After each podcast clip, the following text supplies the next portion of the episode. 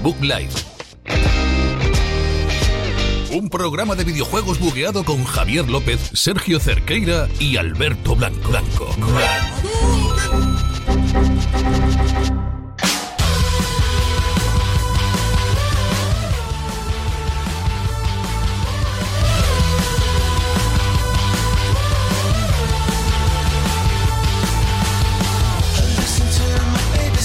Aquí The Book Live, programa número 10 en directo desde Exita FM. Yo soy Javier López y aquí están a mis mandos, o sea, los mandos, eh, Sergio Cerqueira, hola. ¿Qué tal, qué tal, Javi? Hola, Alberto Blanco, hola, ¿qué tal? Muy feliz porque hoy me han dado los mandos.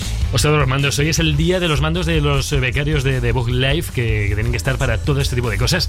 Y es que hoy viene un día con un montón de noticias y con un montón de, de juegos. Sí, sobre todo con noticias de Red Dead Redemption 2, que ya ha llegado el modo online en fase beta, pero ya ha llegado Ya el modo está. online. Y además también tendremos noticias sobre lo que se viene la semana que viene de esos Game Awards que pintan bien, ¿eh? Sí, también tenemos dos juegos de la semana, a falta de uno. eh, tenemos dos. eh, traemos Hitman, como ya dijimos en semanas anteriores, y Spiro Trilogy, además de un montón de juegos que salen esta semana, que es una locura de repente. Pues si os parece, comenzamos ya con el décimo episodio de la cuarta temporada de The Book Live.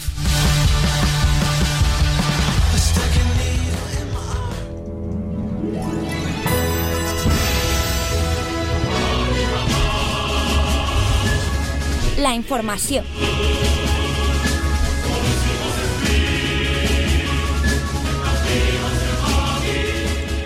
Aquí seguimos en la información, eh, la sección en la que os comentamos todas No, no, las no, no, no. noticiacas, todas. La ¿qué? información. La N no está, la información. Lo está diciendo en andaluz, ¿vale? La información. La información. Al otro público que nos quitamos. Yo, yo ya estaba diciendo, digo, a ver cuándo hacemos en gallego, hay que hacer una versión. Necesitamos una Octava una versión vez gallego. en 10 programas dices lo de hacer una de cada Pero para que todo el mundo se sienta situado geográficamente, tío. Pero a ver, tenemos Cataluña, Valencia, las Canarias, las Canarias, las Baleares, Las todo- Baleares. Todo, eso lo tenemos ya con la ¿Está ya? información. Claro. El resto del programa es en castellano para todo, todo en vasco. toda la meseta. Hay que buscar en vasco. Hay que ¿cómo se buscar dice? euskera y gallego. Bueno, y algunas zonas de Andalucía y Murcia que tampoco es que. queremos que The Book Live sea para todo, todo tipo de personas. ¿A que sí? Exactamente, como otra ¿Como cosa quién? que es para todo tipo de personas, ese multiplayer de Red Dead Redemption 2, Red Dead Online, que ya está en fase beta en todas nuestras consolas. Realmente, bueno, ya hoy el hoy a las 12, cuando ya sea día 30, sí que estará disponible para, para todos los usuarios, ya está disponible para los que reservaron el juego. No sé, ¿tú, tú te Eh, sí. bien de cómo iba? Fue, Sí, el- claro. fue ayer, ayer Mm. para la 27, vamos, para 28, perdón, o un- 27 o 28, no sé Un exactamente. número con dos. Un número con dos. 27. Eh, para los que reservaron la edición Blastoise de, del La Ultimate, la La, Ultimate Ultimate, Mega Pack. Eh, Eso ya sí. Luego, al sí. día siguiente, los que, los que entraron los tres primeros días a jugar, que ahí se metió una información en una base de datos de este señor ha entrado a jugar, se lo ha comprado de salida, como nosotros, y nos dan acceso porque somos buena gente. Y ya el 30 para todo el resto de gente que se lo compró a partir del cuarto día, Claro. que ya no es importante. La mugre, ¿no? La La, mugre. gente, Bueno, la es un gente día- de es la un día después tampoco. No, no, son tres días después. No, no, no. Que se lo compraron. Entre nosotros y los que se lo Ah, compraron. bueno, ya, ya, O sea, bueno. nosotros lo compramos el día de salida, día 26 de octubre. Javi, lo importante no es la diferencia de fechas, sino la diferencia de clases que No. se ha creado. Bueno, hombre. Rockstar está creando aquí un clasismo. No, clasismo. no. Yo lo que veo lógico, y creo que lo hablé con vosotros un poco, es que han sabido distribuir. No a todos los jugadores, porque no son el total, pero a los que se compraron Ultimate, ponle que es un 3% de la gente, ya han traído un 3% a probarlo del día 27 al día 29, al día 29, 28. que soy, Sí, no, 29, 29. supongo, sí. 29 que entramos otra cantidad de gente que lo compró de salida, otros 10 millones de personas. Y luego mañana el resto de personas que son otros 3, 4 millones. Así a ojo, 5, yo qué sé. Pero que han, que han flipa ido poco, llevando, lo han ido administrando. Te has flipado un poco con los millones, ¿no? Bueno, yo que haber vendido en 18 en dos semanas. lo estoy 18 fueron? Claro. No sé, me acuerdo, Por eso tío. estoy calculándolo a ojo. No me acuerdo, que fue hace dos Bueno. semanas, que yo no me acuerdo de tantas cosas. Yo es que las cifras me encantan, ya sabes, soy el tío de las cifras. ¿Qué pasa? Bueno, Sergio? lo que se puede realizar dentro del servidor, que es lo que le importa a la gente y no vuestras movidas. Eh, hay cinco modos de juego de momento: eh, tiroteo y tiroteo en equipo, que son los clásicos, vidas equipo, ilimitadas. Sí. el de toda la vida Nos Dios. encanta. Eh, un juego que se llama Todo Cuenta, que son con dos modos de juego. Una solo puedes utilizar arco con flechas o cuchillos arrojadizos. Ese es para mí. y tienes que ser el último superviviente.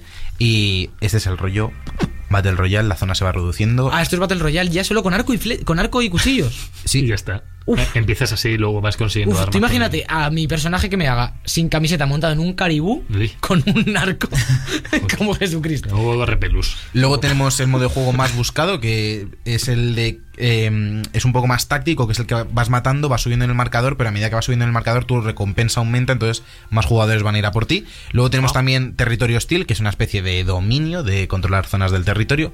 Y por último, eh, elige tu arma, que puede ser en, to- en todos contra todos o por equipos, y será eh, pues un juego que te bonifica dependiendo del arma. Cuanto peor sea el arma que uses para matar, más puntos te dan. Sí. Sería un poquito eh, acercándose a juego de armas, pero a su manera, digamos, ¿no? Un poco ese. Prueba armas, pero en vez de obligarte a ir cambiando, sino más por. Sí. Rétate y te daremos más. Claro, pero a lo mejor sales siempre con un arma distinta, ¿no? Puede ser también. Eh, ¿no? Lo desconozco, la verdad, no lo he jugado. sí, es lo que So- tiene. te- os cuento la Hoy, información que esta tenemos. noche, esta noche yo aquí ya, lo, noche. ya lo probaré. Hay un tutorial que han dicho que hay que hacer Sí, para poder. No, a ver, sí. Oye, pues, pues a lo mejor lo hacemos en directo en Para YouTube. ¿Qué te parece, Javi? Pues lo podemos hacer. Ah, pues lo, lo hacemos. Eh, no, no, Alberto, tú has dicho que tú no jugabas, lo siento. Lo Pues la- decía, la- hasta, por la fama. hasta que no hagamos este tutorial no se puede jugar con amigos. Claro, claro, pero es normal, es normal. Esa es otra cosa. Bueno, en GTA jugar, estaba también. jugar con amigos. Es Esos lo son guay. lo que aquí se llaman cuadrillas. Uh. Estas cuadrillas tienen dos funcionamientos distintos. En la primera podrás hacer una, una cuadrilla que sería una especie de escuadrón rápido con otros tres jugadores. Eh, que podrás jugar, pues hacer las misiones en cuadrilla y demás, lo, todo lo que quieras. Y luego tienes, eh, que es algo como un giro a este concepto, que es la cuadrilla personalizada que tendrá su propio emblema, su nombre, necesitará un campamento fijo y podremos ser hasta ocho en esa cuadrilla. Guay, y tío. siempre habrá un líder, que está claro que voy a ser yo. pero- Efectivamente. De, de Book Bueno, Live bueno, ya Squad. veremos. Eh, eh, Eres el Arthur de mi escuadra, Sergio, no te preocupes. No hablemos, no me digas Él, él es el Lenny. Yo, no, eh, ¿cómo que? A ver. yo, yo quiero ser el Josea. Josea es mi. Es el sabio. Bueno, yo Josea soy el te lo- sabio. te lo permito. Yo soy el sabio. Un girl. girl. Ah, Vale. Sí, ¿qué más, Sergio? Seguimos Perdona. con el. Se parece un poco a lo visto ya en GTA V. En vez de dinero tenemos oro. eh, que es, una, es la divisa que se va a emplear dentro del juego para, comprar objetos de personalización y demás. Pero que, que- que raro si en el juego base se usan dólares. Sí, es que luego además hay como lingotes de oro y piezas de oro que puedes utilizar. Supongo que también los se puede ser que, micropagos, que ¿no? habrá tesoros que te puedes encargar, no sé.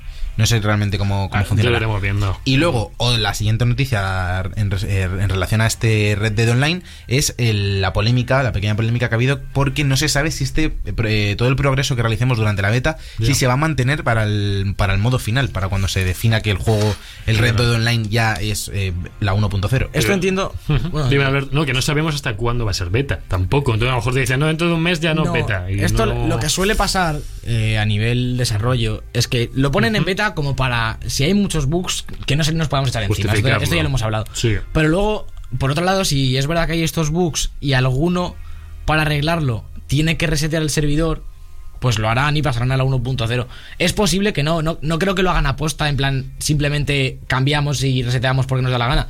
Pero Claro. sí que es verdad que si encuentran algún fallo en el, en el online que, que rompa el juego y tenga que, que volver a iniciar el servidor, no les quedará más tu tía. También pasa que Red Dead no juega en la liga de, de los otros juegos, de decir, voy sacando betas a lo largo del verano, como ha pasado en otros, Claro. ahora mismo no, no me acuerdo, podría deciros unas cuantas, pero no me acuerdo. Propio Call of Duty. Propio Call of Duty, ya saca betas y va viendo, incluso Destiny lo sacó en- por distintos eh, pues, festivales, se iban probando el modo, se iba testeando. Red Dead ha salido sin testear por nadie más que los de allí. Entonces yo entiendo que tengan esa fase de beta, porque nadie, nadie ha jugado el juego antes. Hay que recordarla que Claro. se lió con, con GTA V, que hubo bastantes líos con el online. Me acuerdo que Sí. eh, tuvieron que dar un beneficio de un millón de dólares a los jugadores al principio, a todos los que habíamos porque hubo un, hubo un completo descontrol con... Sí. Se retrasó varias veces y luego el día de salida petaron los servidores de, de la cantidad de gente y se colapsaron. Yo tengo ese miedo eh, de este fin de semana. Este viernes Sí, puede, puede caer PlayStation, ¿eh? como se De- conoce mucha gente. De momento no ha pasado nada en estos días que ha estado abierto entre, entre gente de la edición especial y tal. Pero bueno, el, día, el día tocho es este, este viernes 30 mañana. Veremos. Yo entiendo que, que Rockstar después de GTA V tiene una infraestructura de servidores muy, muy potente. Porque Sí. lleva, llevan muchos años con un volumen de jugadores eh, de locos, excesivo. Entonces, supongo que, que en esta Red Dead utilizarán un volumen similar o mayor en estos primeros días, por lo menos. Y van a mantener ambos, ¿no? GTA Online Sí, sí, por y supuesto. Red Dead Online. O sea, Por supuesto. con los dos ahí a tope. Y de hecho me parece que son totalmente complementarios. Hmm. Como, como juegos no, no creo que uno se pise a otro. Sí que va a haber un tráfico de jugadores, supongo, que se pasen de GTA a Red Dead porque no todo el mundo puede jugar a todo, pero mucha gente se va a quedar en GTA más que en Red Dead, porque también entiendo que, que pueda ser más atractivo para cierta gente. El concepto es muy similar, pero la tanto la ambientación como las mecánicas de juego por el tema de, de la propia ambientación, de Claro. tener caballos, el tipo de armas que hay, pues Claro. tiene sus Y- ciertas limitaciones, su gracia distinta. Entonces habrá gente que se quede en GTA y gente que, que, que está en Red Dead sin pisar hay GTA. mucha gente que le encanta GTA, pero el Red Dead no lo aguanta y al revés. Pues normal. Decir, odio GTA, pero me encanta el Red Dead. A- a mí personalmente- dices, a mí me gustan los dos. Me gustan los dos, pero Mm. sí que es verdad que a nivel de online GTA me atrae. Pero bueno, me, atrae porque me parece muy loco. Pero Sí. Red Dead me atrae muchísimo más porque ese componente de estar con amigos, como que eh, tener situaciones de películas del oeste, Ujú. aún así puedes tener cosas de coña, pero es como mucho más épico. Me gusta más, por ejemplo, que en GTA, eh, que es más Pero de. cuidado con los asaltos, ¿eh? Sí, no. GTA. Tiene su parte. fue- pero- Aquí va a haber también, seguro, a bancos. bueno, Pues eso, seguro. eso está claro porque es que la, la ambientación lo pide, ¿no? Que asaltes Sí. trenes, que asaltes Sí. bancos. Uf, y las y todo. Ya hemos visto por ahí que ha habido comparaciones gráficas un poco de, lo- de tanto el online como el modo historia. Y la gente se fijaba sobre todo un poco en los colores, que a nivel. Esta, este tío está aquí, esta casa está aquí, esta montaña, todo está igual. No hay ni un bajonazo de, de gráficos, ni de frames, ni de. Bueno. Que está muy bien que hayan mantenido casi el mismo juego en el modo historia en el online, que eso a veces siempre lo reducen para, pues, para no tirar los mismos recursos, imagino.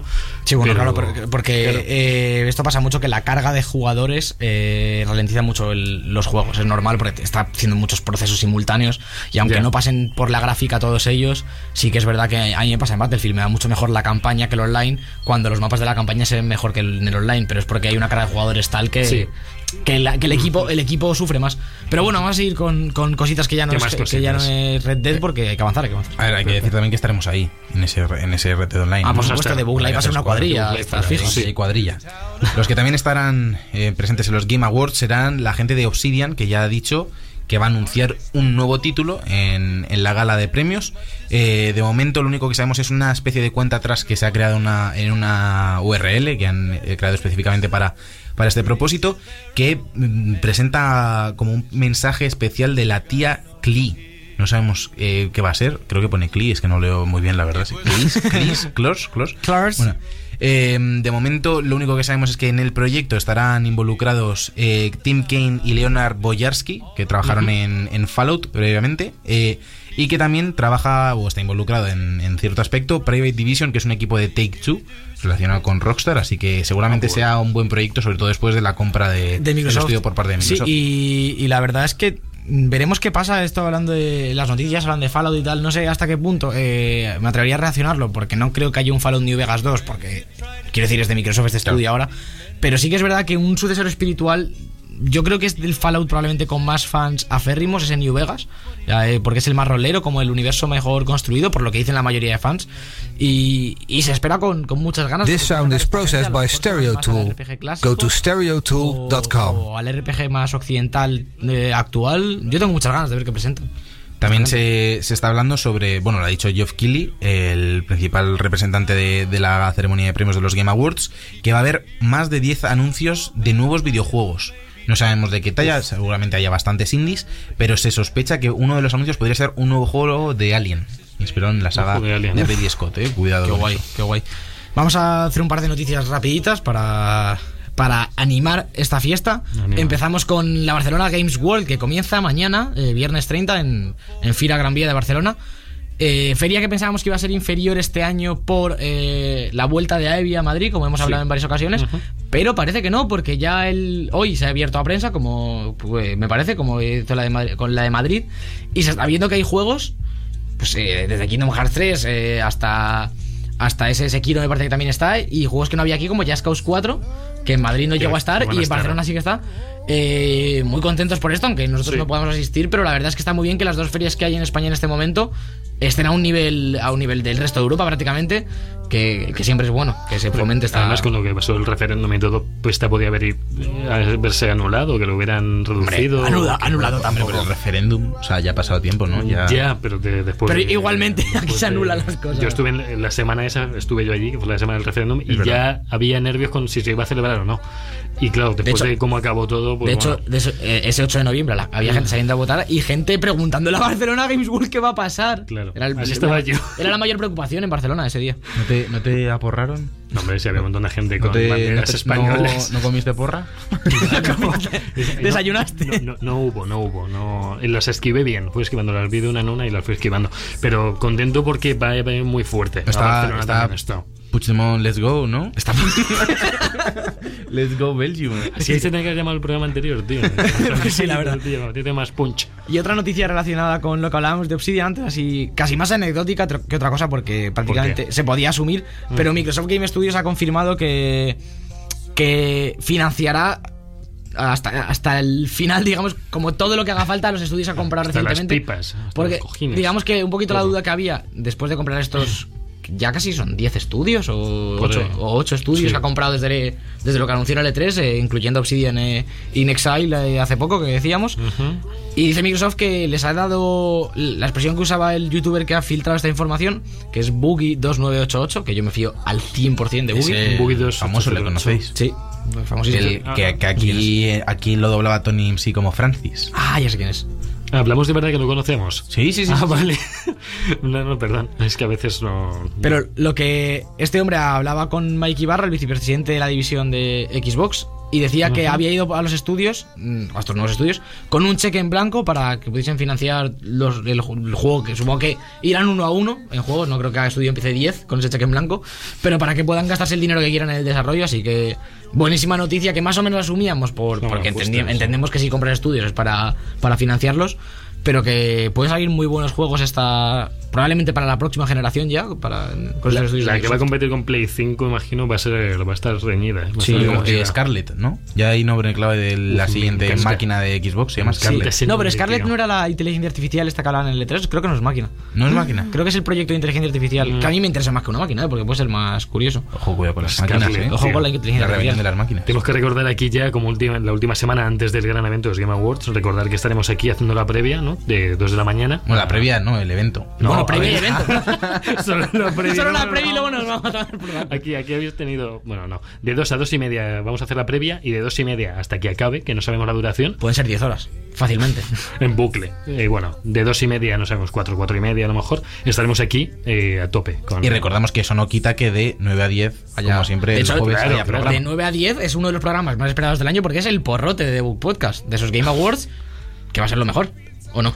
De The Book Life también. Es sea, a ver, el- con, por- con- con porrote, que esta jerga nuestra que no conocen nuestros oyentes, verdad, nuestros nuevos es la porra de lo que se suele hacer de apostar, a ver a cuál apuestas tú, yo a este, yo al otro, como una quiniela, vamos. Pero lo- los oyentes están acostumbrados porque en radio no es que también se utiliza el concepto canutazo. Para, para- no, tío. Hombre, la- la- Canutazo, la- porrote, La, la conceptos. diferencia, la diferencia entre la porra normal y el porrote de Book Life es que nosotros lo hacemos a muerte. Aquí vamos a, a matarnos al según, cuello. según eh, El año pasado recuerdo que hubo triple empate. Sí, y hubo hostias. Triple empate en la porra, eso es un suceso único. Triple porra. Porra. Perfecto. Pues Bueno, eso. vamos, vamos a por las Ahí- últimas noticias, las últimas noticias que como todos los meses tenemos que saber es eh, los juegos de PlayStation Plus, que también nos decimos los del Gol, PlayStation Plus tiene su huequecito siempre. Decir que los juegos de Play 4, digo exclusivamente Play 4, luego hay crossplay que luego os cuento, tenemos eh, Soma de, Fric- eh, de Frictional Games, que Bien. es... eh, Estilo amnesia, hay muchas ganas de ese Sí, juego. yo le tengo. ¿eh? Survival Horror, ¿verdad? Sí, en primera persona, que tiene que dar miedillo. A mí, a mí no, me, no me llama mucho. Imagino que a vosotros a lo mejor os gusta más. Que Sí, yo tengo muchas ganas. la sinopsis un poco es, imagínate que estás en un laboratorio al fondo del mar intentando escapar. ¿Tú que eres muy de Bioshock? Es- ¿Fondo ya. del mar y eso? ¿no? Ya, pero es que no tienes que... Bueno, al final no quiero hacer spoiler de Bioshock, bueno, tiene 10 años ya o 8, pero me encantaba Rapture, tío. Ojalá fuera Rapture esto, como un... No has hecho ningún spoiler. No iba a decir cómo acaba, Bueno, vale. pero no. Bueno, luego tenemos también eh, On Rush, On Rush, que es eh, una especie de estilo Motorstorm. De Hablamos de él hace muy poco de- en los lanzamientos, en los Sí, Boicos. la semana pasada. Que es de los desarrolladores de Driveflip. eh, De Driveflip, joder, se me sale. Es, es este juego que, que parece que se le ha pegado un poquito y ya no ¿Sí? lo dan con el Blues. Pero yo le tengo ganas, la verdad, me gustaría probarlo a ver si tengo un Drive Club, Drive Club y Drive el Club. Plus tienen una historia de amor preciosa, ¿eh? No sé si os acordáis Que le, le- le salvó bastante la vida el Plus a Drive Club, ¿eh? Porque regala- ¿qué dices? regalaron un remontó de- un poquito. No, no, no, no, no, no, no, No, te acuerdas así. de la historia. No, sí. Se dijo que iba a salir de salida Drive Ah, Club es verdad, en el Plus. se salió para No, adelante solo. Se retrasó como seis veces el juego Sí. y finalmente sacaron solo como tres circuitos en el Plus. Sí, pero luego, luego, luego como que salió fatal, pero luego fue como bien, luego remontó. No, no, no. Lo que pasa es que salió mal por los retrasos, pero luego el juego era lo más espectacular sí, visualmente que se ha visto en ¿No era el mismo mapeado de Estados Unidos que podías ir por No, toda es la de Crew. Ay, Ese es el de que, Ubisoft. que ya hay dos, Ah, además. y perdón, perdón. ¿Y Drive que tenía de innovador? Era como un, digamos, como No. un Gran Turismo, un juego, vamos, un juego de carreras normal y corriente, de circuitos. poquito el, estilo de carreras era un poco más Forza Horizon Sí. como escenarios más naturales y eso Pero está muy Y luego, eh, de forma exclusiva Importante. para España y Portugal, que yo no sabía de forma exclusiva para nosotros, tenemos eh, el mundo de Nubla, que a mí me lo regalaron los desarrolladores del juego, lo dejo aquí porque hice un curso para ellos, que son... ya mira- ¿Un curso? Es que era un curso que era museos y videojuegos eh, de la Ah, sí, sé cuál es, sé cuál es. Yo hice el curso ese y estuve hablando Sí. con desarrolladores de Somos- Gamera Nest, que son los que lo han hecho. Están con la segunda parte y tienen Sí, mucha sé, mejor pinta que la Sí, primera. esto- es- es- estos chicos están metidos en. Lo dan ahora, Mm. porque Nubla 2 lo están desarrollando, si no estoy muy equivocado. Mm. eh, corríjanme, escuchantes.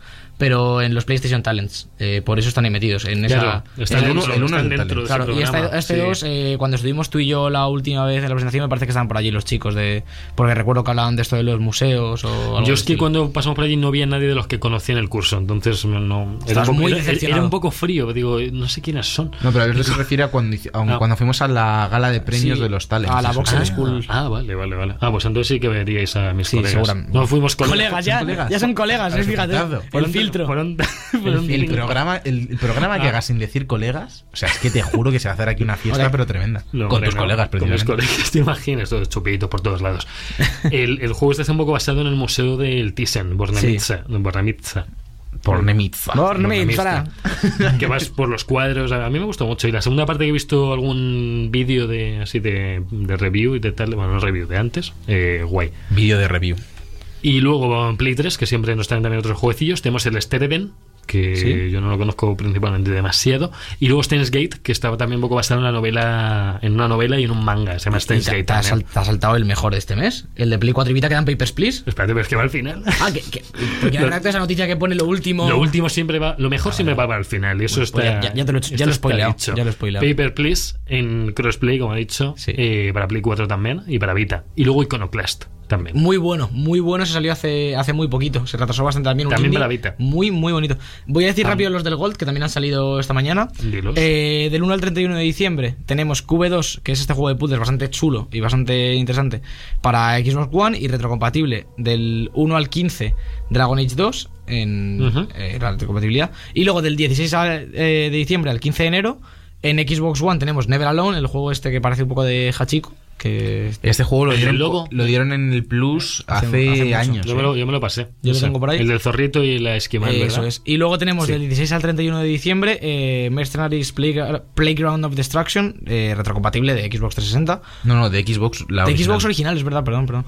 Pues muy interesante, sobre todo por eh, los dos de One, que son dos así eh, bastante indies y interesantes. Y luego Dragon Age 2, que siempre está bien tenerlo por ahí en la biblioteca, por si quieres un poquito de rol, ¿verdad? Y una cosa que se nos ha olvidado es que es muy posible que regalen el PUG para Play 4 cuando salga con el Plus. No lo sabemos del Pro- todo. probablemente no, eh. Eso, probablemente. eso, eso, es Eso un para bulo, eso es un bulo que ha dicho Alberto. Es un bulo que, que- que Pues leí yo la nota de prensa, lo malentendí y, y ya está en- a nivel nacional corriendo este bulo. A nivel filtrador este... Eh, Pug se paga.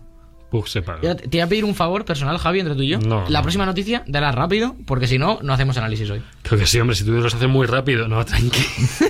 ya es que la he visto ahora. y me da Claro, claro, claro, es que- Bueno, a ver, eh, Bung- Dala, dala. Bungie adelantar los contenidos para el próximo año de Destiny 2. Sabemos eh, que iban a sacar un pase anual, que se puede comprar solamente como un pase anual por 35 pavetes, que va a incluir tres eh, DLCs, cada uno dividido por las tres temporadas que va a haber en este tiempo. Tres temporadas, cada una de tres meses. velocidad. Eh, sí. Eh, una Esa- cosa, tenéis no. la noticia en Exita FM redactada, Sí. si queréis ir a ver estos diagramas de la temporada que son un poco, son un poco locos. Otra cosa, si quieres dejar que acabe, pues eh, No, lo No, me, mejor ha- me ha sería gustado. que... Me ha gustado que complementara mi noticia y la podéis seguir en Exit FM también. Es que estoy viendo las fotos que ha subido Bungie de, de él, como el- la hoja de ruta, y o ves la foto o no hay Dios que se Sí, entere de esto, no, no, tío. hay un montón de cosas. Sobre todo han dividido mucho entre la gente que solamente tiene Destiny 2, la gente que tenemos Forsaken y la gente que tiene el pase anual. Los que hemos comprado Forsaken seguimos teniendo bastante privilegio ante los que no han comprado nada, que está bien. O sea, Ni el juego, ¿sabes? hay una, hay una de las mecánicas más usadas en estos tres años y medio, cuatro de Destiny en general, que era subir de luz, que se, se restringía por los DLCs. Los que hemos comprado Forsaken en estos tres DLCs de mm, no sé de cómo decirlo de es que no son serios que, pero que lo de sean chichinabo. de chichinabo, eh, podemos seguir subiendo de luz cuando se vayan cuando vayan saliendo. Estos DLCs vamos a poder seguir subiendo. Los de Forsaken aunque no tengamos el pase anual. Y el pase anual solo se puede comprar si quieres todos los DLCs no puedes comprarlos por separado. Es lo que tiene. ninguno. Tiene, tiene sentido. Eh, hombre podrían comprarse por separado la verdad. Imagínate que salen dos muy bien y no muy mal. Pues no lo quiero. Perfecto, pues si os parece chicos, vamos a hablar de Spiro y de Hitman 2 a continuación en el juego de la semana. Cada semana en YouTube, el mejor contenido del programa. Como el segundo disco de los DVDs, pero mal.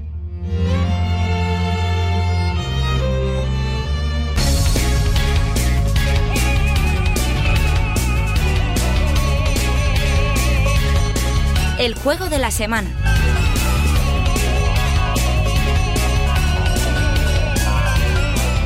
Y ya estamos aquí en el juego de la semana, los juegos de la semana, por, por una vez que, que tenemos presupuesto para comprarnos dos juegos. Oye, es súper bonita esa canción ¿Por dónde quieres empezar. Sergio? Eh, Hitman o Spiro. Empieza, empieza tú con este musicote.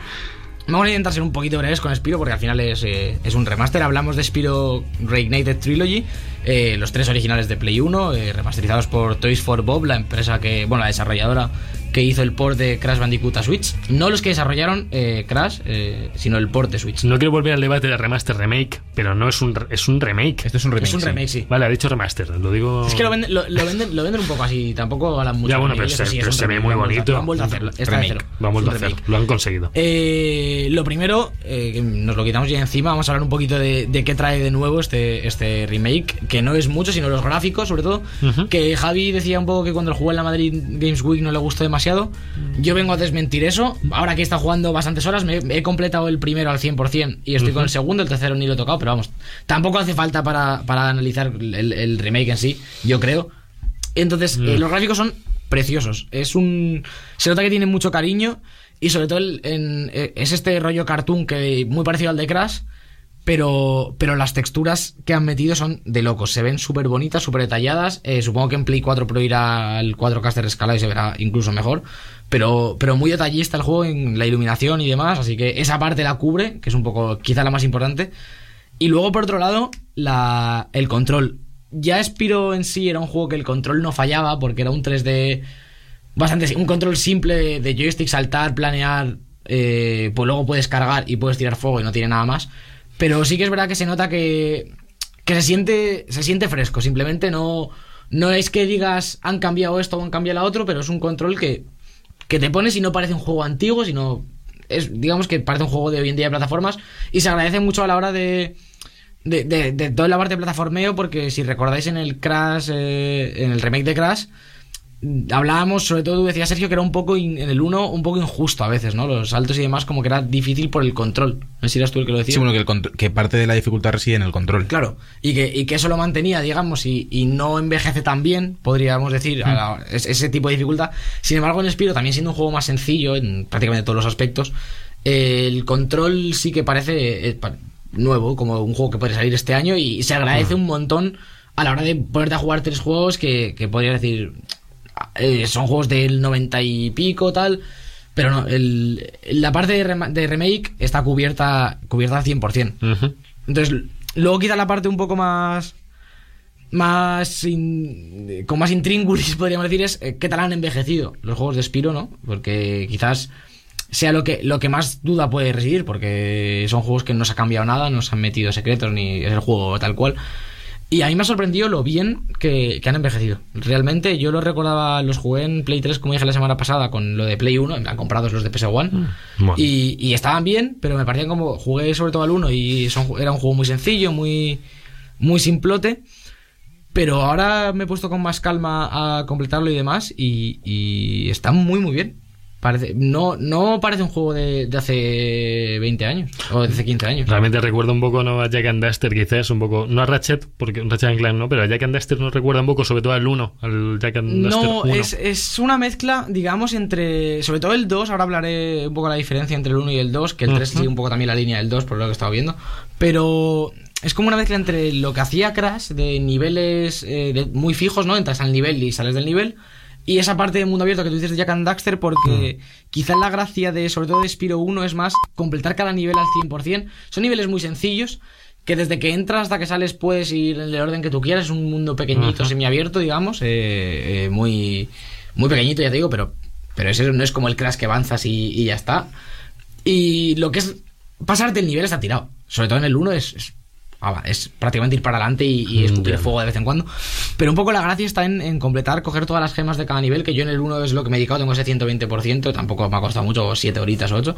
Pero ir en cada nivel cogiendo todas las gemas, eh, buscando cada secreto y demás eh, a todos los enemigos, está muy bien. Y luego sí que es verdad que, que se puede sacar un poco la curva de dificultad, porque al principio es un juego muy muy sencillo en el- ese primer mundo que todos recordamos de Spiro 1, pero sí que es verdad que según vas avanzando mejora bastante. Tampoco llega a ser tan difícil como es Crash en algunos puntos, pero sí que mejora bastante y, y tiene ciertos retos. Lo que te digo, para conseguir esas últimas 10 gemas, esos últimos, ese último coleccionable, sí que tienes que hacer un pequeño esfuerzo, de sobre todo de búsqueda por el escenario, de dónde estará y tal. O sea, estoy, estoy viendo mucho frote y muchas gemas. Lo que no escucho es eh, qué tal la historia. O sea, Bueno, es que merece la pena. Quiero decir, Spiro, Spiro 1 es un juego que la historia eh, no ¿De es- qué trata Spiro? Porque no, Spiro 1, la, la historia es una tontería. Es, de hecho, la primera cinemática es que está el malo tirado en el sofá viendo la tele, que lo que está viendo por la tele es a Spiro y en el mundo de los dragones hablando con otro, y hablan de él, del malo, que ahora no me acuerdo con Nar o algo así se llama, o Norlac, o yo que sé, un nombre así raro,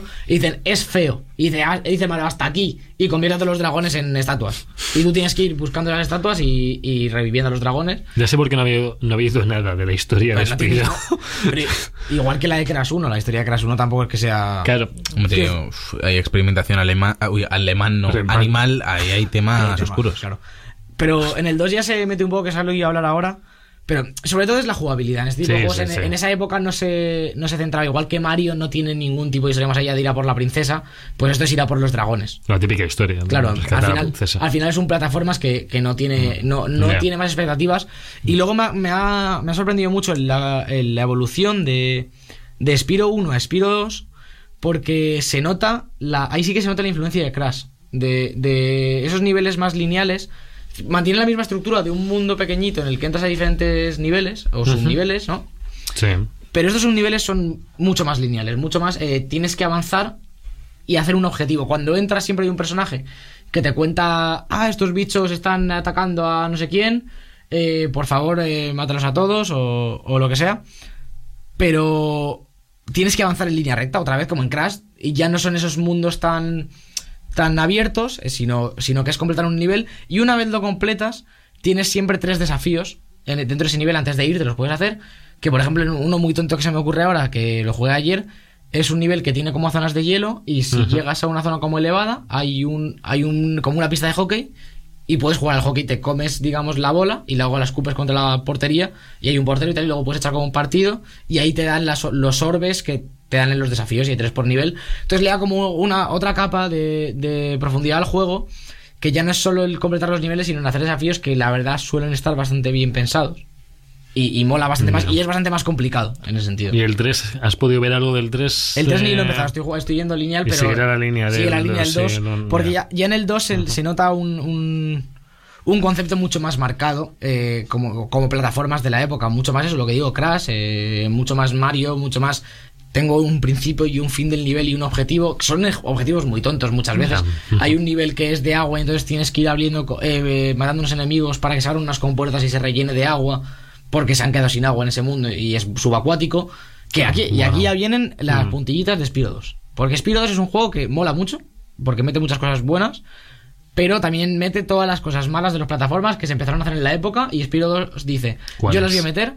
La primera, eh, que se puede nadar. Y cuando tú nadas en un plataformas, Ah. son los peores niveles siempre. En el 1, cuando te caes al agua, falleces de forma terrible. Eso mola. Spiro se ahoga, luego lo rescata el Samur, no hay nada que hacer. Al Tair le pasaba eso, se caía al agua Claro. y moría. Muerte. Y yo al principio pensaba, joder, ya podría nadar un poquito Spiro, que es un dragón, tiene alitas. Pero es fuego, tío. Fuego Claro, contra agua. claro, fuego contra agua, todos sabemos que va, Va que mal. va mal. Pero, eléctrico, pues. pero en el 2 ya te enseñan a nadar y el control debajo del agua, Fantástico. bueno, increíble.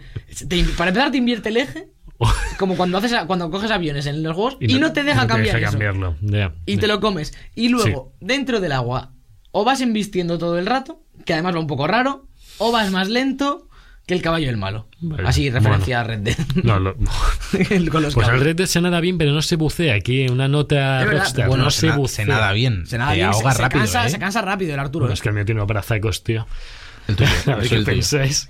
Yo lo que te iba a comentar es que es curioso eh, estas similitudes porque luego lo cierto es que tras la venta de Crash, las sagas de Crash y Spiro fueron bastante de la mano. De Sí. hecho, yo recuerdo jugar juegos Sí. en conjunto Sí. en Game Boy Advance de ambos personajes. Hicieron un crossover de sí, vendían, vendían packs con el con varios juegos y luego estaba este Crash Fusion que implementaba Spiro dentro del Crash. Eran juegos de Game Boy Advance, obviamente era scroll. Ya, ya, ya. Y eso. Mira, qué guay, Pero. Sí. otra, otra cosa también que más relacionada con, el, con lo actual era la inclusión de eh, Crash en ese Skylanders en el que está Claro, Spiro también, claro. que es Es la verdad. última inclusión de, ambos en, los dos en la ahí. franquicia. Yo me refería más a, a- a la Similitudes jugables. sí, Sí, sino sí, sí, a que se nota mucho cómo Crash eh, marca, marca las plataformas 3D a partir del lanzamiento. Que son de la misma quinta, por claro, así decirlo. y se nota que porque, eh, Sí. si- no sé si me lo puedes mirar ahora Sergio, pero me parece que Spiro es anterior a Crash el primero, o, o en desarrollo son paralelos prácticamente a la hora de lanzar el 1 y el 1, y entonces no, no, se, da, no se da tiempo a que Spiro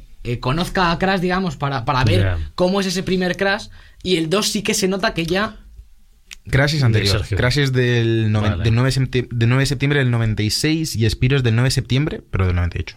Del 98. Dos años después. Entonces, mi, ¿no? mi Ya. teoría no es tan correcta, pero... Estoy pero viendo eh, esta, este paralelismo que tienen los dos Crash con Spiro. ¿Sí? También le ocurrió a Jack, and- Jack con eh, Ratchet. O sea, Claro. fueron un poco Sí, ahí un las dos por compitiendo entre ellas, mejorándose cosas. Sí, hostia, Está, bien. está bien que haya siempre este tipo de, de competiciones porque lo que hace es mejorar el. Uncharted, y Tomb Raider, esto de esta Sí. última. Un poquito- un poquito más- Uncharted mejoró muchas cosas, Tomb Raider le mejoró cosas del 2 y del 1 y luego Sí, y del 3 es incluso y luego llegaron y- Hay mucha gente que pone eh, Tomb Raider 2 por encima de Uncharted 3 y Uncharted 4, que, que, que yo lo veo factible, es decir, Mm. Sí. para gustos colores y es- Sí. que está bien que haya estas competiciones. ¿Qué, qué me vas a decir, Sergio? Que te veía ahí. No, eso es. Eh. Te, te iba a decir Y- también que, que, que lo gracioso de, esta, de estos paralelismos era que eran, eran juegos exclusivos de PlayStation. Tanto Claro. Ratchet y Jack Además, como Spiro y... Y, y además Sí. mascotas insignia de, de la consola que hasta hoy en día se mantiene y por eso tenemos estos remaster, remake, perdón. Y una cosita, una puntillita más que quería soltar. Ajá. Es que el 2, por algún motivo, decide meter cinemáticas hasta en la sopa, colega. Todo el Sí, rato, mucha. cada vez que entras a un nivel y sales de ese nivel, hay una cinemática de como 15 segundos, a veces hay más largas, que son como cinemáticas pequeñitas, pero Ujú. que, que no hacen falta para nada. Que, que No es Metal Gear, no es Metal Gear No, 4, hombre, pero por cierto, acabo de ver algo que, me, que ya no me acordaba. Lo he dicho muchas veces, pero no me acordaba. Spiro está hecho por los de Ratchet, Insomniac. Sí, claro, claro. Sí, sí, de lo original, digo. Que no, no me acordaba, claro. Que de ahí, o sea, ya compitieron. Y la adaptación épocas, ¿eh? es de Vicarious Visions, que fueron No, los no, no, encargados- no, no, no, no. la adaptación a Game Boy Advance me refiero. Ah, perdón, Las vale. adaptaciones a Game Boy Advance eran Vale, de Vicarious vale. Visions, que fueron los que adaptaron Crash a la generación actual. Es que Vicarious Vision está muy metido ahora. No creo meter aquí a Destiny, pero están metidos con Bungie en. Bueno, como claro, es de equipo. Activision. Es Activision. Claro, quiera vale, Activision. estamos Ah, vale, Activision, pues vale. ahora entiendo por qué el Crash lo hizo Vicarious Visions. Cuando hubo que portearlo a Switch, ya no estaban ahí Vicarious, estarían con lo del Destiny. Claro. Lo, lo porteó Toys for Bob y son estos Toys for Bob los que han hecho el, el remake de Spiro. Ya no es Vicarious Visions el que hace el remake, que será porque están liados con temas de, Sí. de- de Destiny. Sí. Pues si os parece hablamos del calvo asesino un poco. Si vamos a hablar del. Nos primero quiero hacer, encantan los una, calvos fe- quiero, quiero hacer una Bruce fe de ratas Willis. de la semana pasada. A ver, Vin. Diesel, The Rock. Spiro Dale. también es medio calvo, supercalvo, que sí. que hay subs en, en Spiro hay subtítulos en algún en algunos momentos no en las cinemáticas pero cuando hablas con personajes en digamos in game sí que hay subtítulos que la semana pasada di mucha caña Ah. Normal. había que dar caña pero un poquito más moderado Vale, es que harán ruidos o te hablan de verdad. hablan hablan está todo doblado Vale. está todo doblado Pensé que hacían ruidos y luego les subtítulo que, o hay, Zelda. que hay más línea de diálogo en Spiro que en Red Dead más o menos ¿eh? vamos con el calvo Vamos con el calvo. ¿Qué pasa con el Eh, bueno, yo voy a hablar de Hitman 2, eh, el juego de IO Interactive, eh, un juego, un estudio que pertenecía a Square Enix y que saltó un poco más a la fama con ese esas entregas episódicas que conformaron Hitman 1 eh, hace, hace un par de añitos. Y lo cierto es que desde entonces eh, ha habido bastante, bastante movida con el estudio y la situación porque parecía que entraba en bancarrota, que iba a desaparecer por completo, que Square se quería deshacer de ellos. Finalmente, lo que han hecho ha sido que se ha quedado como un estudio independiente y que ha conseguido los, derechos de la saga Hitman eh, por parte de Warner, que, que quedó bastante contenta con lo que realizaron en, en esa primera entrega episódica. El Sí. juego, lo cierto es que tiene bastantes similitudes con el primero. Sigue siendo Calu. Sigue siendo calvo. Lo más importante. Pero espera, ya no va por capítulos este 2, ¿salió entero este 2? Ahora te cuento, pregunto. ahora te vale, vale, vale. ¿Preguntas? En principio salió Es que entero. como he pero- hecho el 1 en capítulos, quería saber. El, el uno era episódico, salieron cada. Hubo un- como cada dos meses o cada mes, más o menos, no Sí. recuerdo el- la frecuencia con la que salían, pero fueron saliendo episódicamente. Este 2 ha salido del tirón y está muy relacionado con el 1, ya que los jugadores que tengan en su biblioteca de Steam el 1. eh, actu- eh, se les actualiza y se les introduce como dentro del 2, todos Sí. los capítulos, se les adapta gráficamente un poco. Lo cierto es que, que el progreso gráfico respecto al 1 es prácticamente inapreciable. De hecho, mucha gente prefiere cómo se ve el 1 a cómo se ve el 2, eh, por temas de luz y eso, pero vamos, eso son para cuestión de gustos. Y en este caso, lo que, lo que hace esta gente de IOI, IOI, es que es IOI. Ay, ay, ay. IOI. Ay, ay, ay. Y hoy, y hoy. Ah, que son IO Interactive. Claro. Pues si le dices así queda mejor. IOI. A mí me gustan más tío. IOI. IOI Interactive. IOI Individual. Ayoye no, Ayoye déjale. Eh, vamos a hablar de. Sí. Voy a hablar un poco de cómo se estructura el juego como tal. Tenemos por un lado la parte de la campaña, que cuenta con un prólogo, que juraría al 90% que es el mismo que en Hitman 1, porque es de como cuando te aceptan dentro de la agencia. Sí. Luego tienes Hitman 1 accesible desde el propio juego. El problema que yo le veo es que la gente que no tenga en su biblioteca el Hitman 1 o que no haya comprado la edición Gold, que por así decirlo es como comprar los dos juegos a la vez, eh, lo que pasa es que te sale ese contenido, te dice varias, varias veces que antes de jugar Hitman 2 deberías jugar Hitman 1, pero mm, tienes que pagar la parte. O sea, realmente es lo típico de que te meto algo muy grande en el menú que tienes que pagar aparte, incluso no teniéndolo, te sale ahí en el menú y lo único que hace es molestar realmente los capítulos de Hitman, por si no los tienes, mm, no lo metas en enorme en el menú. Bueno, joder, por si alguien pues, quiere comprarlo. Claro, está, pero ¿no? se puede hacer de otra forma, mm, no diciéndote como que te- prácticamente te da a entender de que tú tienes ese contenido y cuando le vas a dar te lleva a la tienda Te de Steam tienda. a que lo pagues. ¿No es más cierto que podríamos hacer un programa de 40 minutos solo hablando del menú de Hitman 2? A Alberto le encanta, hay que decirlo aquí. No, no. No, no, Es bonito, Ahora, bonito. luego hablo de él. Est- Estéticamente es muy bonito, lo que pasa es que tiene estos defectillos. Luego tenemos la parte de Hitman 2, que son, creo que son seis localizaciones, seis o siete localizaciones, con unas cinemáticas en medio, que ahora, ahora los desarrollo. Y luego tienes el DLC Paciente Cero, que es un DLC que parece que ya está disponible para su compra, pero que igual te aparece muy grande en la parte de campaña, pero solo es jugable para la gente que tenga, que lo haya comprado, obviamente. Sí. Luego, por otra parte, una de las novedades principales de este, de este Hitman 2 es ese Ghost Mode, que es el multijugador, eh, un multijugador Oh. asimétrico, por así decirlo, pero porque cada, un- ca- cada jugador está en el mismo mapa, se le van marcando, tiene un poco de similitud con lo que se hacía con Assassin's Creed. Sí, eso me estaba recordando. Eh, le aparece un objetivo a cada jugador en- dentro de la localización que tiene que encontrar, asesinar y esconder el cuerpo. Sí. En función de lo bien que lo hagas o si no te pillan o si te has equivocado, pues suma o resta puntos. Eh, y tú lo que haces es que en tu mapa no afecta nada lo que haga el jugador rival. Lo que pasa es que cuando tú te cruces con él vas a ver un espectro de lo que él está haciendo, más o menos. Por eso ese Ghost Mode. Pero dices asimétrico, no, los asimétricos no suelen ser los de Sí, tres suele ser los de contra Evolve, Evolve, por ejemplo. Sí, me refiero, me refiero a Sí. que es como un multijugador competitivo, pero que no realmente estás haciendo cosas que distintas. cada uno tiene un objetivo. No es competición directa, sino más. Sí, es como, No sé es como que cada uno tiene sus propios objetivos, pero que luego esos resultados sí se comparan y de ahí viene el competitivo. Es un poco extraño, pero bueno, no es, no es una mala inclusión. Quizá la única forma de llevar el- la mecánica de este Hitman a un online, ¿no? Tampoco tenía mucho sentido hacer algo más. Yo sí, yo hubiese había pensado que cada jugador tuviese un único objetivo y que el primero que lo lograse Bueno, ya, pero. Sí, bueno, estaría bien, ¿no? De- es cuestión de gustos. Eh, lo- y luego, por último, eh, por último tenemos. eh, bueno, tenemos varias cosas, la verdad es que viene con bastante contenido. Objetivo, Por escurri- último, objetivo escurridizo, que es un, un modo de juego semanal, eh, como un reto semanal que te pone el juego. Sí. Que te, en este caso, en esta primera semana ha salido Sean Bean, el actor famoso por El Señor de los Anillos y Juego de. Tronos. Eh, pues eh, en este caso tenemos que encontrarle en uno de los mapas que ya aparece en la campaña, reciclan el mapa, pero el objetivo es distinto, tiene sus propias líneas de diálogo, su un poco su historia propia, cada objetivo. No sé hasta cuándo seguirán haciendo objetivos semanales, pero de momento es una inclusión que, que está bien. Yo estaba pensando que si todas las misiones el objetivo es eh, infiltrarte en un sitio e ir a matar a un Siempre sí, concreto. sí. Mm, suele ser más de un objetivo. Tú eres un asesino, Javier. No, no, no, no, sí, no, tranquilo, juega a Hitman. Tú y- el calvo Pero de digo Hitman, en esto, es que me recuerda un poco, no quiero compararlo ¿Sí? con Assassin's Creed, pero Assassin's Creed que siempre tenías a un tío por tal, en una temática distinta, en un tal, tenías que infiltrarte, distraer, no sé qué, tal. Tiene sus y al final similitudes en el- matarle. Pero la, similitudes. la gracia más de Hitman es que es mucho más táctico, digamos, ¿no? Mucho más de Tienes pensar. muchas más opciones. Claro. Eh, puedes, sí, tienes más opciones realmente. Y quiero decir aquí un no, eh, una comparación con un personaje de cómic icónico, y es que el, el protagonista de Hitman tiene un rollo muy mortadelo. Mortadelo de aquí Sí, de Ibáñez, Bueno. que es el que se pone 2000 disfraces, y es que este, este es calvo y se disfraza. Es calvo y se disfraza igual. Tampoco, hay tantos. Calvos que se disfrazan, no. Lo has dicho un poco como. Bueno, hombre, pero, pero sí. Pues ese es el modo objetivo escurridizo que varía cada semana. Y luego, por último, para los que hayan reservado el juego, está el- un DLC que no es simplemente un mapa o una skin, lo que me parece bastante bien, que es el modo de juego Sniper Assassin, que puedes acceder desde el propio Hitman 2. ¿no? Eh, A, mí en Steam me sale como otro icono, pero puedes acceder desde, desde Hitman 2, lo cual es bastante más cómodo. Cosas de Steam que. Cosas sí. de Steam. Mm. Que consiste, es una, es una misión di- diferente. eh, tú estás colocado en un emplazamiento en el que tienes un rifle francotirador, no te puedes mover ni nada, solo puedes apuntar, aumentar zoom y disminuir zoom. Y cambiar el tipo de munición, pero vamos, que tipo de munición tienes tres y dos tienes muy pocas balas. Y lo que tienes que hacer es eh, encontrar a unos objetivos. Ir matándolos con el francotirador en cierto orden para que la gente no se dé cuenta. Es una boda muy importante y demás. O sea, hay bastante gente dentro del mapa. Pero, tienes que matar eh, a los tres objetivos y a los guardias para que nadie escape.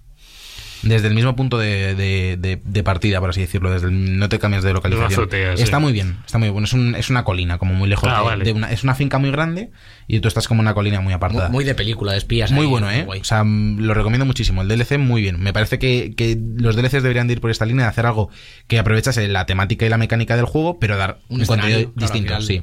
Al final es un poco eso. eh, además, solo a la hora de desarrollar, solo tienes que poder trabajar a un equipo, que es el de, el de, el de arte y modelado, digamos, el de, el de diseño, porque la base del juego es la misma, no te comes la cabeza. Exacto. Y un poco lo que te iba a preguntar yo, ahora para seguir con el análisis un poquito, Sí. es que esto es un- la gracia ¿no? del juego, digamos, los, los escenarios, los, eh, los recovecos de estos escenarios, los, eh, las habitaciones, los, toda esta es la parte más interesante, ¿no? Quizás de Hitman. La gracia del juego es lo que tú dices, es la libertad que te da. Eh, en cada localización es muy lineal con eh, respecto al 1.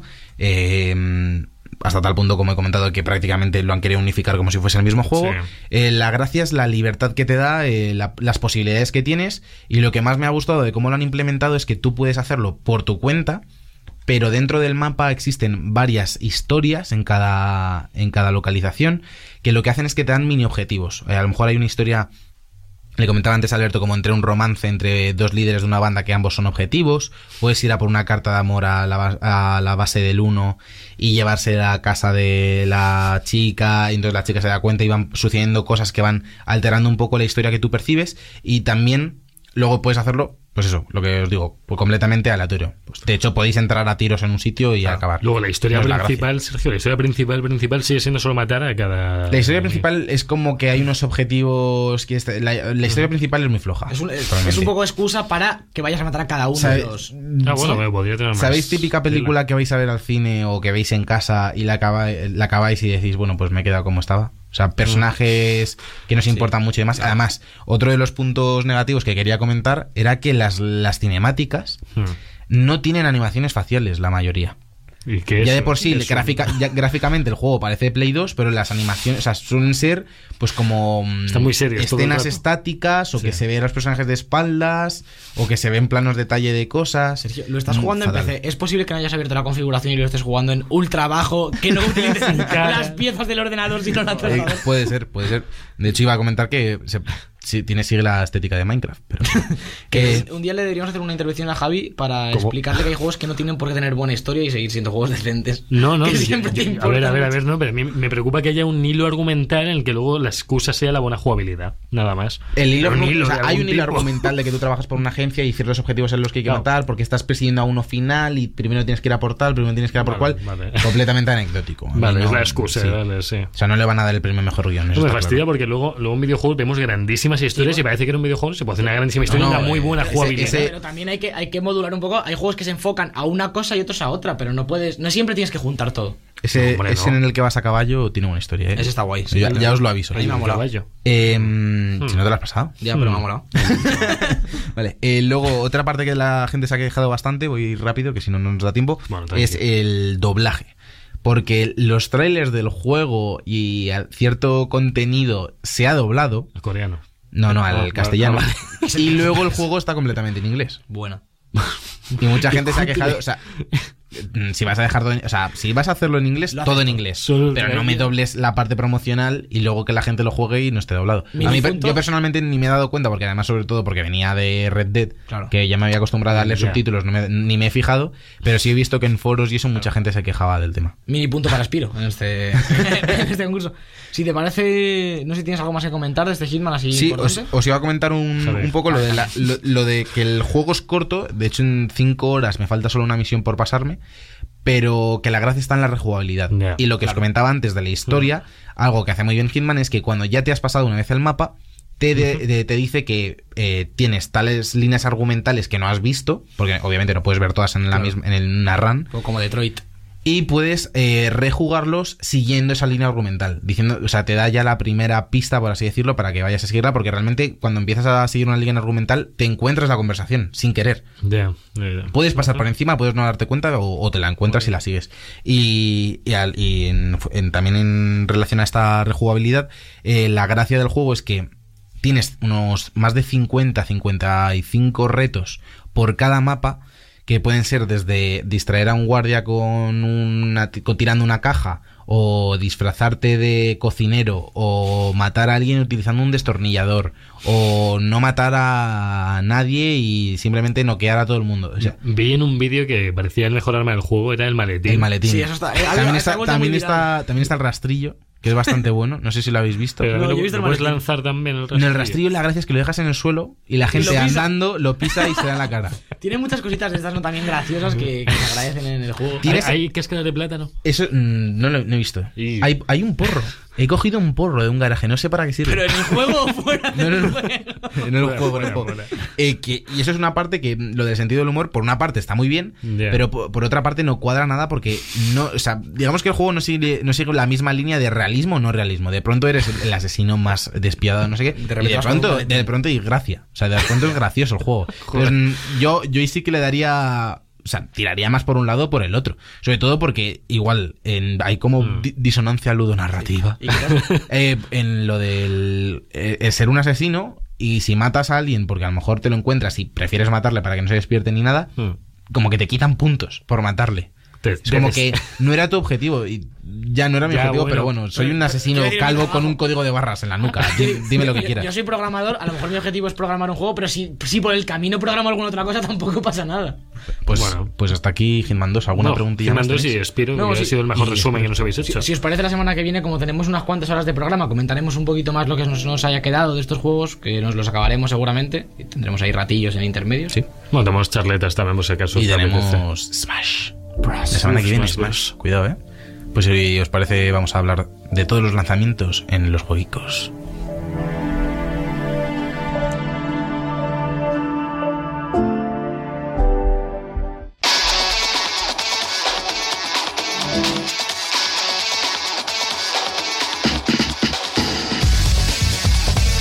Los jueguicos.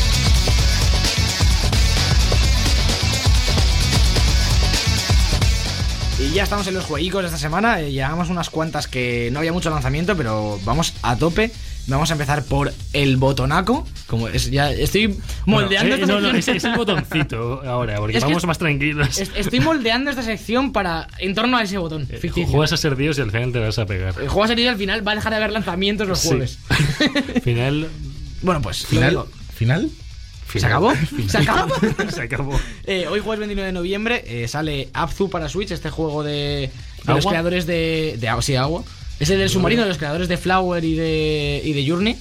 Ah, son los mismos. sí, son los Ah, mismos. es verdad, el sí, Es el Abzu este del sí. bu- del buzo. No tuvo tanta repercusión este. el Eh, sí, no, pero dicen que está bastante bien. Así yo lo- eh, a mí me lo dieron un Humble Bundle a ver si le doy cañita. Yo os digo en serio que tengo la sensación de que hay cuatro o cinco juegos que nunca salen de los juegos. O O sea, como que siempre, salen- siempre siempre, sale algo para Switch o para móvil o, para, Vita, Linux para o Vita algo también, sí. O para, yo qué sé. Sí, para Vita hay uno, mira. Sale también uno que, que era bastante esperado, que es el remaster qué guay, de tío. Asterix y Obelix XXL2, Hmm. que era un juego que al parecer era bastante querido. Yo no jugué de recuerdo. pequeño, no me acuerdo en qué cosa, en qué plataforma, pero lo jugué, tío, este de Asterix. Esto sale para PC, PS4, One y Switch, que en Switch puede estar guay. Y sale Roller Sí. Coaster Tycoon Adventures para Switch, que es eh, la versión del de, el creador de parques de atracciones para la híbrida Nintendo. Ay, tío, ese que- tiene, un montón. que, en Switch tío. tiene que molar mucho. A ver si esperemos que utilice el táctil. Volvemos a la discusión de siempre, que a veces lo usan, a momento veces no. Pero bueno. El viernes 30 de noviembre, mañana sale Ark Survival Ah. Evolved para Switch. Pues eh, también lo este que faltaba. Switch. Hombre, este es un juego que no pide mucho y, y lo, está, lo está pelando bastante, entonces, Sí, sí. qué menos que, que sacarlo en la, en la de Nintendo. Genial. Sale Red Dead Online, como hemos comentado a lo largo del programa, para One y Play 4. eh, Ya de forma definitiva, para todo poseedor de, de aunque sea de segunda mano, no lo sea, tenéis ya el online. Si es de segunda mano, tenéis que pagar 50 euros más a The Book Life. Sale Ride 3, el juego este de motos que lleva ya un par de años siendo bastante guay, bastante importante, digamos, como un- uno de los importantes de motos, eh, para los que os gustan los juegos de conducción. Para Solo- PC, ¿Es solo 4, motos, Ride 3? Es de motos, es de motos. Solo, Sí. vale. Es como de MotoGP, digamos, de, mo- de moto competitiva, no es de moto de... Claro, Moto- Competitive Moto. Competitive Motor Y Break. súper guay. sí. Eh, el lunes 3 de diciembre sale la PlayStation Classic ya de forma oficial. De la que han cabido... Ha habido, ha habido bajón. Ha habido bajón. Ha habido Sí, bajón. yo os vi muy contentos. Íbamos muy a tope, pero Sí. ha caído, ha caído No, porque no conocíamos los juegos que se venían. Y ahora vamos a ir con, con el martes 4 de diciembre, que se ha juntado aquí toda la fiesta. Empezamos con Gwent para Play 4 y One, que es el juego de cartas de, de Witcher, que estaba en PC. Sale ya para las otras dos consolas. Eh, Hearthstone, la arena de Rastakan, que es la nueva expansión de Hearthstone, que esto no acaba nunca. Eh, se- se, caerán, se caerá el internet del mundo, se acabarán las consolas y la electricidad y Hearthstone seguirá sacando expansiones. Eh, sale Jaskos 4 para PC, Play 4 y One, que no pintaba tan bien y de repente los últimos trailers con todo lo del ambiente y los tornados parece que están bastante interesante, gráficamente por lo menos. A ver, a ver a nivel frames, que fue la lacra que tuvo el anterior, que es Sí, que bueno, era, era injugable. veremos. Eh, fue injugable. Sí, en había Play, 4, bajones a en- 10 en- en frames. Play 4 iba muy mal. Pero Sí. bueno, este Just Cause 4, eh, qué menos que darle un, un voto de confianza porque parece que, Claro. que lo están vendiendo bastante como un juego bastante chulo. Luego sale Monster Boy and the Cursed Kingdom, que es el sucesor es- espiritual de Wonder Boy. También es como un, un remake para Play 4, One y Switch. Ya recordamos que salió el remake de Wonder Boy hace casi con el lanzamiento de Switch, que está muy, muy bien. Y ahora sale este Monster Boy. Que prácticamente es igual el remake, el misma estética, el Sí. mismo todo. Supongo que también podrás cambiar entre los gráficos originales, la música original. Eh, muy interesante.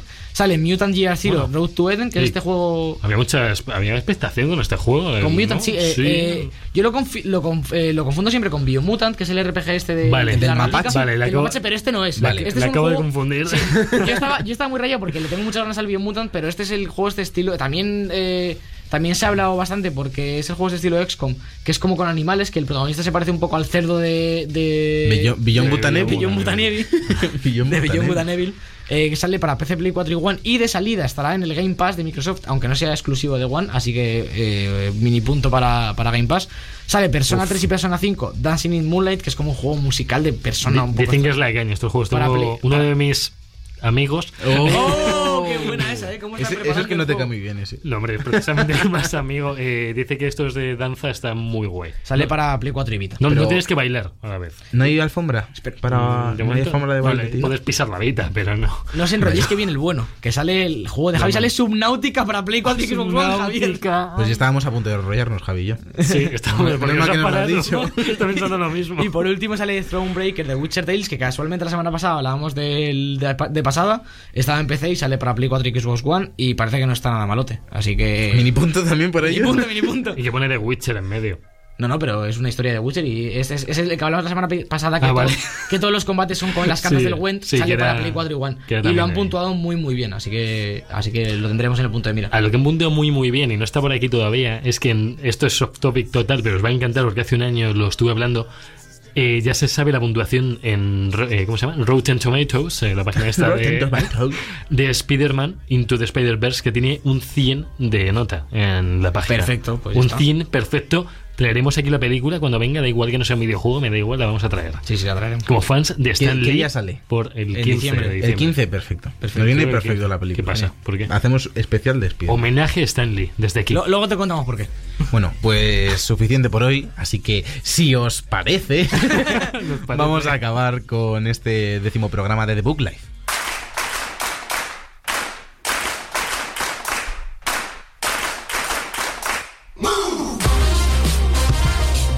Ya está aquí el décimo programa de The Book Live de esta cuarta temporada. Muchas gracias por haber venido hoy, Javier López. Hoy era el día que había que venir más fuerte que nunca, tío. Por eso, hemos, por eso hemos venido. ¿Por Alberto qué y yo. traías tú dos análisis?